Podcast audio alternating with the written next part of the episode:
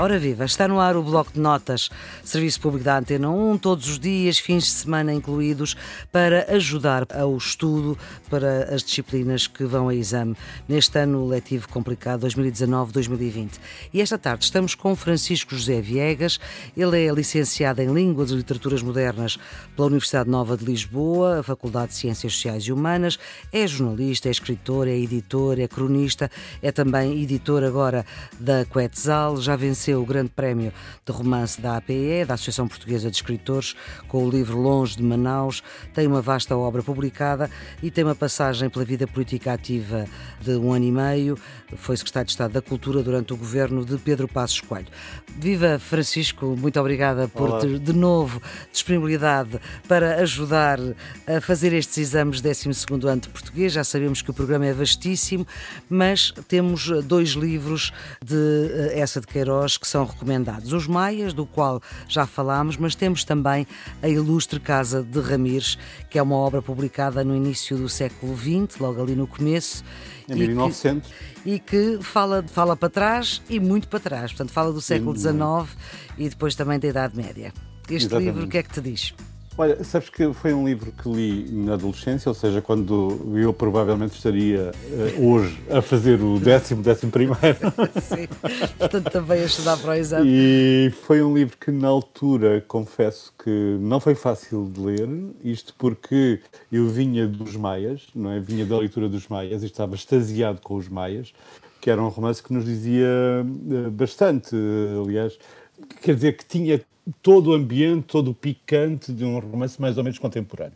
A Ilustre Casa de Ramírez, que também é volumoso, a primeira edição tinha 540 páginas, portanto isto mesmo para a época era, era, era, era bastante. Era um romance em que não era fácil entrar, não era fácil entrar pela linguagem, e depois também pela, pela história.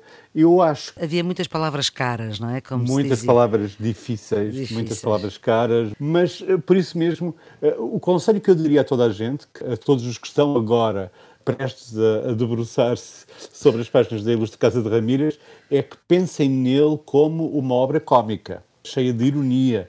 Ou seja, que não pensem que toda a utilização daquelas palavras caras, difíceis, fora de uso, até no tempo de essa, porque se nós não usamos muitas daquelas palavras, é preciso perceber que no tempo de essa também já não se usavam. Por exemplo, descrições eh, iniciais, quando ele começa a falar começa a compor os seus primeiros textos sobre Vila Clara, sobre aquela terra fantasiosa de Oliveira, não é? O Fidalgo da Torre, tudo aquilo. Quer dizer, é preciso perceber aquilo com ironia. Uhum. Uh, ou seja, uh, vamos olhar para esta linguagem como se ele, essa de Queiroz, tivesse ele próprio que ir ao dicionário, buscar aquelas palavras para as usar com ironia, sabendo perfeitamente sabendo perfeitamente que o leitor também teria dificuldade em, em, em, perceber eh, tudo aquilo. Portanto, a ideia é construir um, um, um romance em que nós olhamos para aquilo e começamos a rir com a utilização dessas palavras caras, não é? Uhum. Dessas, desses vocábulos. Eh, Ora bem, então o que é que é fora esta de moda já casa? no tempo do essa. É, é uma história, eh, enfim, depois de uma carreira consagrada a construir um, um grande romance, eu penso que é os Maias, depois de, de escrever e de tratar da sociedade portuguesa do século XIX, eh, essa de Queiroz vai eh, fazer um retrato completamente irónico, quer do século XIX, a partir dessa figura do Gonçalo Mendes Ramires, que é o fidalgo da Torre, herdeiro de uma, de uma grande família que vem de, antes da nacionalidade, cujas ramificações durante a Idade Média estariam com Dom Afonso I, com Dom Afonso II, com Dom Sancho, etc, etc, e colocam com essas tradições todas, não é? coloca, uh, uh, coloca num, num, ambiente em crise, em que hum. já ninguém liga a essas coisas, não é? A não ser na província da época. Hoje já nem, nem na província, não é? Sim. Mas na época uh, seria uma espécie de, de, de, de, enfim, anacronismo tudo aquilo. E então ele está associado a uma série de pessoas que querem reabilitar o romance histórico, os valores tradicionais, uh, toda uma série de velharias, não é? Uhum. Uh, por isso é que ele utiliza essa linguagem, também velharia, mas na verdade tudo aquilo é falso, tudo aquilo soa a falso, porque percebe-se que uh, grande parte das uh, alusões, das embirrações uh, do, do, do, personagem, do Gonçalo, são motivadas por ódios pessoais, são motivadas por pequenas coisas, não é? Hum, mesquinices. mesquinices, o desejo de entrar na política, o seu o, o trauma porque a irmã a irmã do Gonçalo, do, do, personagem, a Gracinha, teve um romance falhado com Cavaleiro, que era governador civil de Oliveira. Enfim, tudo isto é uma espécie de novela cómica, não é? E nós temos que a perceber como uma novela cómica, como uma, uma brincadeira.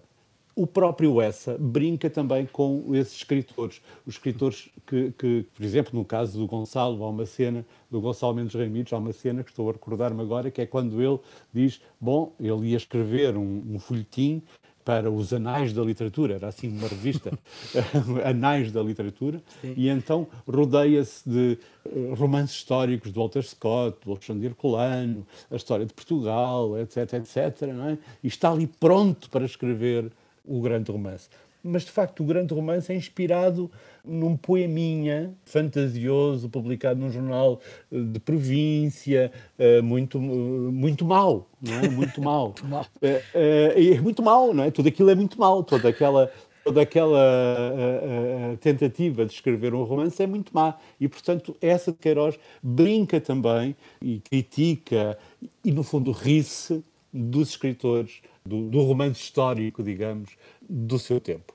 E ri-se também daquela parte da sociedade portuguesa. É preciso perceber que Portugal estava num processo de transformação eh, política muito acelerado e ele, ele ri-se, de facto, das velharias portuguesas, não é? Que havia uma grande instabilidade política da, da, da, monarquia, que havia a crise do ultimato inglês e, portanto, havia muita gente que pensava que o ideal para Portugal era regressar ao passado, regressar a uma espécie de felicidade patriótica que teria existido Sim. no passado. E, portanto, essa limita-se a brincar com isso e a declarar que, que tudo aquilo era de uma valente hipocrisia e que esse passado, no fundo, era tão cómico como as geneiras do presente e as vilhacarias do presente. E, de facto, tudo aquilo, o romance tem um grande efeito cómico. Muitas vezes, e é preciso alertar os nossos jovens uhum. leitores, uhum. muitas vezes este romance é apresentado como uma espécie de exemplo do estilo do Essa, não é? de grande Sim. exemplo do estilo do Essa, e, portanto, é preciso levar isto a sério eu acho, sinceramente, isto é um pequeno conselho que nós temos que dar aqui só entre nós, muito Sim. baixinho, em silêncio, aos nossos, aos nossos amigos. Atenção, riam-se quando começarem a ler A Casa de Ramis, porque estas, este romance é um romance sobre a mesquinhez, as pequenas uh, velhacarias de províncias, pequenas bisbilhotices, os casamentos falhados, as ambições políticas, eu volto a utilizar essa palavra, velhacas. É? E vê-se que o personagem é também um grande hipócrita, não é? Quer dizer, é uma, é uma pessoa que, o personagem, Gonçalo Mendes Reimires, no fundo, ele quer um cargo político, quer ir para Lisboa, quer uma renda, um pecúlio, quer constituir um pecúlio político e, portanto, faz tudo para, para, para consegui-lo, não é? Para Mas depois vai ter, ter que um ir embora, não é?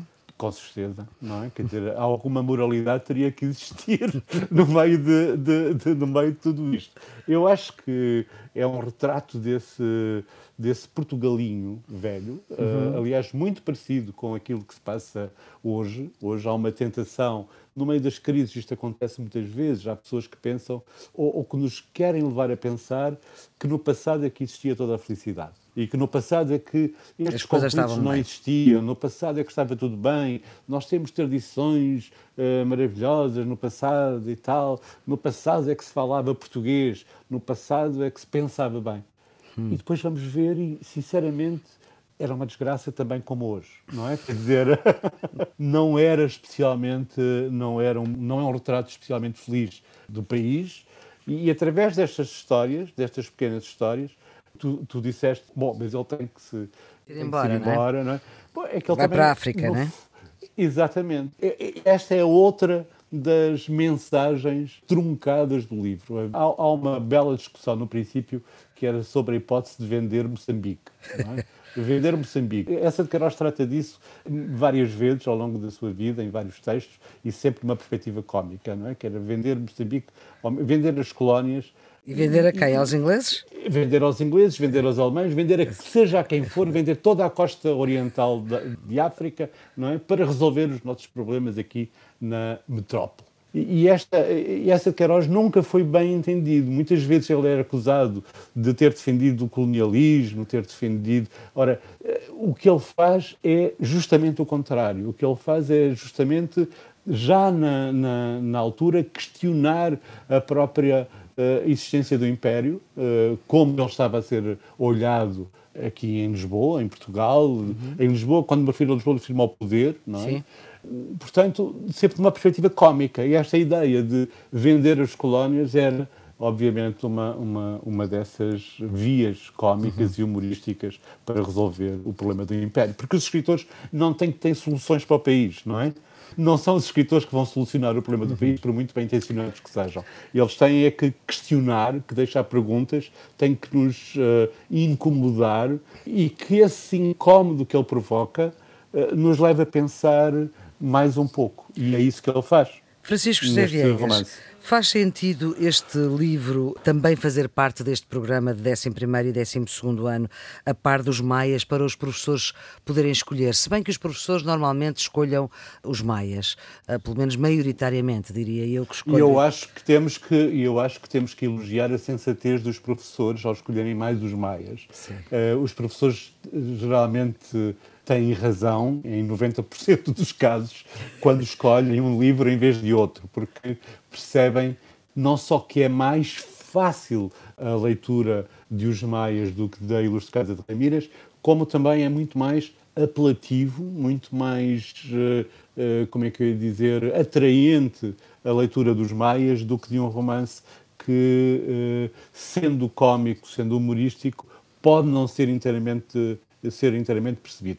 Eu acho, sinceramente, que, que há três grandes livros do, do Essa que, que, podem constituir uma grande introdução para quem nunca leu essa e que podem ser uma grande introdução à alegria da de leitura. Ler, eh, da, da, da, leitura. São A Cidade e as Serras, A Relíquia e Os Maias. Acho que são três grandes livros. Obviamente, depois temos o Primo Basílio, o Crime do Padre Amaro, uhum. uma série de, de, de, outros textos, A Capital, etc. Mas estes três romances, A Relíquia, A Cidade e as Serras e, e Os Maias, seriam uma bela introdução à própria alegria de ler e de ler um dos nossos grandes romancistas, se não, enfim, o maior romancista português. Nós costumamos sempre dividir-nos na nossa, hum, nas nossas disputas entre essa e Camilo. Qual dos dois é que era o grande romancista? Eu não vou dar a minha opinião. Já mas, se percebeu. não sei, não sei, Flor, Pronto. não sei também mas, não, é, não, é, não é fundamental. Não é relevante não é, para o caso Não aqui. é nada relevante, não é nada relevante. O que é relevante é perceber que não se pode ler a Ilustre Casa de Ramírez a sério, uh, neste sentido, uh, essa de Queiroz está desde o princípio a pegar-nos partido, a estar a armadilhar o caminho, a gozar connosco, a gozar com o país e a gozar com estas personagens que, que são cómicas, como eu disse, e são, são feitas para que nós possamos olhar um país de circo. Muito bem, Francisco José. Nós é que nós estamos aqui a gozar. Isto é, é um complemento, é um outro olhar uh, que proporcionamos aqui na Antena 1, no Serviço Público da Antena 1, um bloco de notas para os alunos de 11 e 12 ano que vão ter exame à cadeira de português, à disciplina de português. O exame é no dia 6 de julho, uh, já, e a segunda época será a 2 de setembro. Todos estes episódios estão sempre disponíveis nas plataformas podcast, no RTP Play, no iTunes, no Spotify, também uh, no portal Ensina, em rtp.pt. Pode ser ouvido a qualquer hora e amanhã vamos estar aqui a falar de outra disciplina que tem exame este ano. Até lá, tenham um bom dia.